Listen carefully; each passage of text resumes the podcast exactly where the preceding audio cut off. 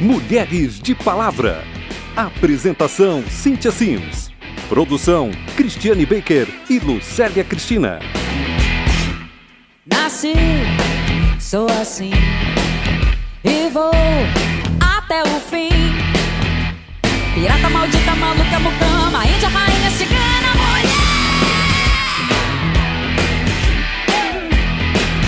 Olá, eu sou Cíntia Simes e esse é o programa Mulheres de Palavra, que trata das questões de gênero que estão em discussão na sociedade e na Câmara dos Deputados. Nosso tema de hoje são os padrões de beleza. Tipo cinturinha fina, um popô GG gigante. Toda mulher deveria ler o livro O Mito da Beleza. A autora Naomi Wolf mostra como a mulher se libertou da posição de dona de casa para se tornar uma mulher desejável no meio social, no ambiente de trabalho e na propaganda de qualquer produto que tenha uma bela mulher sorridente anunciando. Eu usei o termo desejável e não foi à toa. Graças aos padrões de beleza criados pelo mercado, as mulheres sofrem assédio pensando que estão sendo elogiadas. Passam fome para atender a uma exigência velada de ter boa aparência para conseguir trabalho fazem de tudo para serem desejadas, inclusive tratar outras mulheres como rivais e competidoras. Mas fica a pergunta: será que essas mulheres são felizes?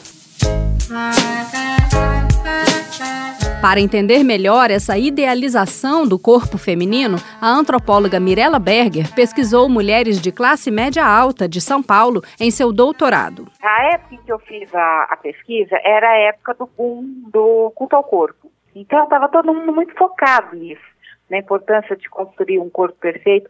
Na elite, então, isso era uma, uma coisa fundamental, porque para os homens, ter uma mulher bonita era uma coisa de troféu. A jornalista Raíja Camargo estudou o impacto dos meios de comunicação na determinação de um ideal estético que torna as mulheres insatisfeitas com seu corpo e dispostas a consumir tudo que puder aproximá-las do padrão. Eu digo que juventude e magreza são os dois principais bens que uma mulher deve ter na sociedade contemporânea.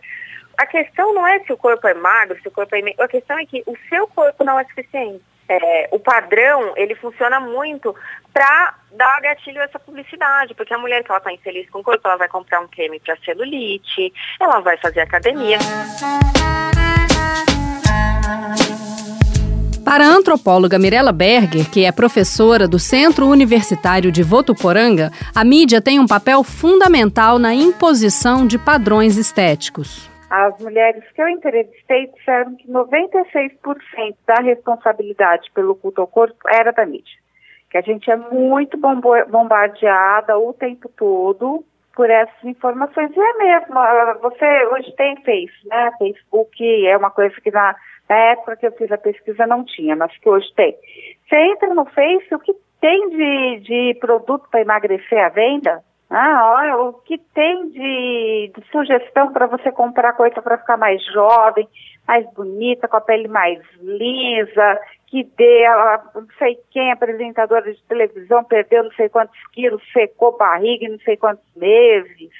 A nutricionista Paola Altea acredita que é uma via de mão dupla. Mas essa coisa do papel da mídia, no meu entendimento, é uma coisa que retroalimenta. Eu vejo como uma coisa meio ovo-galinha. Não dá para responsabilizar apenas a mídia, porque existe uma receptividade muito grande do público também às mensagens e às prestações de serviço nesse sentido. As pessoas que estão ali produzindo conteúdo, oferecendo tratamento, fazendo promessas de cosméticos e de cirurgia plástica, ou a própria mídia, né, a mídia digital, a mídia impressa, que vende essa ideia para a população, não insistiria tanto em vender essas ideias se o público não fosse altamente receptivo. Raíja Camargo conhece de perto essa realidade. Ela já foi modelo e estudou os padrões de beleza em seu mestrado em comunicação pela Universidade Metodista de São Paulo. As notícias falando de mulheres, assim, como se fosse uma, uma informação útil à população, que, por exemplo, a atriz está com celulite, é, fulana emagreceu não sei quantos quilos. Então, assim, eu percebi uma, uma codependência entre mídia, publicidade e moda muito grande. Na Câmara, o deputado Ricardo Izar acredita que existe um grande mercado da moda e da beleza que falta regulamentação para essas profissões, prejudicando milhões de trabalhadores. Ricardo Izar, do PP de São Paulo, tem dois projetos para o setor. Os dois projetos são importantes, um para valorizar a profissão e outro para reconhecer e trazer para a formalidade. É, hoje a gente calcula aí 2 milhões de pessoas um, a gente trata da regulamentação da profissão, daqueles consultores e promotores de beleza. Eles vão, ensinam o consumidor como utiliza o produto, dão um curso e transformam eles em mais representantes ou consumidores diretos do produto. Esse projeto é para atender esse, esse nicho do mercado. E o outro, que é o agente cultural, é para aqueles que representam algum tipo de moda e beleza. É valorizar a moda, a história da moda, a história da cultura. É, são pessoas que vão é, trazer visibilidade para a questão moda, beleza. Então tem que ter uma profissão valorizada. E para o outro, que são os agentes e promotores de beleza, aqueles que vendem o produto, que é, ensinam técnicas de beleza, para eles é o reconhecimento da profissão, é trazer esse pessoal para a formalidade. A responsabilização da pessoa pelas suas escolhas alimentares é o foco do trabalho da nutricionista Paola Altea. Para ela, as pessoas preferem comprar um corpo perfeito do que assumir essa responsabilidade. A gente tem uma sociedade de pessoas muito imediatistas, né? Que quer resposta pronta, que quer caminho fácil, que quer milagre, que quer, que quer de alguma maneira acreditar que se você tiver um corpo perfeito, se você for magro, a vida vai resolver e você vai ser pleno, vai ser feliz. Ou seja, a mídia vende o que as pessoas querem. E o cirurgião plástico Dr. Rei tem uma opinião bem clara sobre o porquê as pessoas estão sempre querendo mudar a aparência. A brasileira consome tanta cirurgia plástica porque brasileiro, coitadinho, tem zero autoestima. Nunca conheci uma brasileira que gostasse da imagem no espelho. Nunca conheci uma mãe brasileira que tivesse um pouquinho deprimida. Como? Uma raça tão linda. Tem uma autoestima tão quebrado. Então ela vai com esse autoestima quebrado uh, para o sistema médico brasileiro. Brasileira, você já é linda. Para de fazer cirurgia plástica. Brasileira, você já é perfeita. O presidente da Sociedade Brasileira de Cirurgia Plástica, Dr. Nívio Steffen, concorda que existe um número exagerado de cirurgias plásticas no Brasil. Por vezes, realmente há um excesso, há um apelo muito forte e faz com que, às vezes, pessoas menos avisadas eh, possam, de repente, entrar nesse, nessa, nesse apelo né, de, um, de um padrão de beleza ou uma exigência de beleza que nós não, não compactuamos e não aceitamos. Então, na verdade, tem um apelo da mídia, tem realmente tem esses excessos de padrões, é muito sul-americano isso. No nosso país, isso se soma a ser um país tropical, onde há uma exposição maior da, da, da, do corpo. Mas também um elemento muito importante hoje que não deve ser desconsiderado que é extremamente saudável é que as pessoas hoje estão vivendo mais.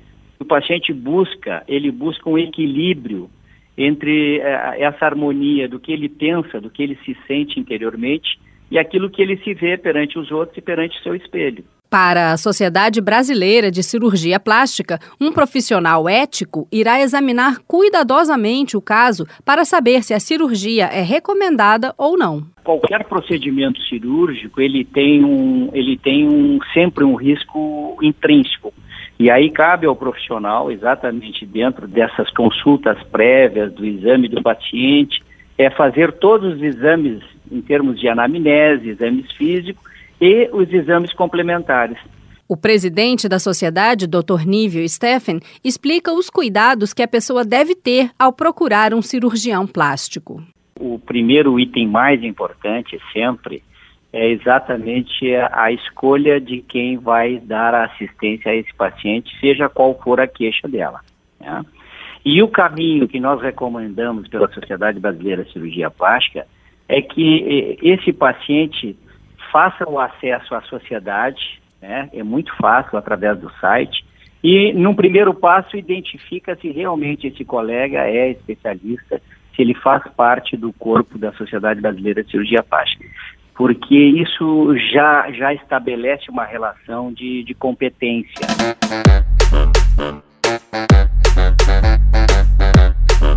Apesar de haver feito sua pesquisa de campo com mulheres de classe média alta, a antropóloga Mirella Berger destaca que a submissão aos padrões de beleza acontece em todas as classes sociais. É um desejo de mulheres de todas as classes. Eu frequentava com os meus alunos uma favela em Paraisópolis, que a gente fazia análise de campo. E as mulheres malhavam muito, tinha muita academia, muita, mas eu fiquei extremamente surpresa com o número de academias que havia dentro de uma favela. Há pouco tempo, a cantora Anitta fez sucesso com o videoclipe da música Vai Malandra. Tendo esse videoclipe como exemplo, a antropóloga Mirella Berger enxerga mudanças na busca do corpo perfeito. Eu percebo movimentos de contestação da cultura do corpo. Então eu vejo mulheres como a própria Anitta, né, mostrando celulite, mostrando estria, que todas nós temos, na maior parte das vezes, entra no Photoshop para dizer que não tem, né?